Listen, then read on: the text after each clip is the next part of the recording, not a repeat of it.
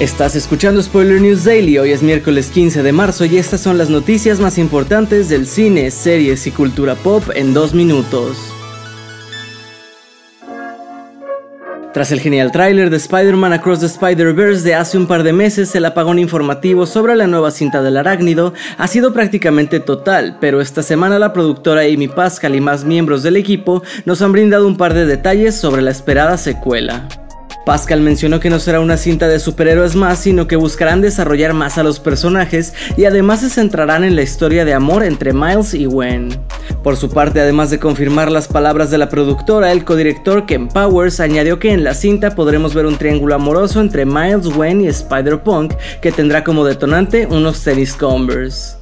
Y por último, el guionista Chris Miller aprovechó para comparar Across the Spider-Verse con Everything Everywhere All at Once y dijo que hay cierto parecido entre el proyecto de los Daniels y este, pues no solo es un espectáculo visual, sino que está centrado en un viaje emocional que el público pueda sentir en el corazón. En otras noticias, después de haber compartido escenario en la gala de los Oscars, Florence Pugh y Andrew Garfield volverán a estar juntos, pero esta vez en la pantalla grande, pues los dos anteriormente nominados a la estatuilla se encuentran en negociaciones para protagonizar We Live in Time, una producción de Estudio Canal que tiene a John Crowley como director del proyecto. Los detalles de la trama escrita por Nick Payne de The Last Letter from Your Lover se mantienen en secreto, pero la cinta se describe como una historia de amor divertida, conmovedora y envolvente.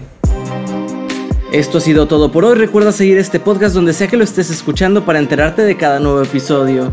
Yo soy Andrés Addiction y Spoiler News Daily es una producción de Spoiler Time y Posta. Hasta mañana.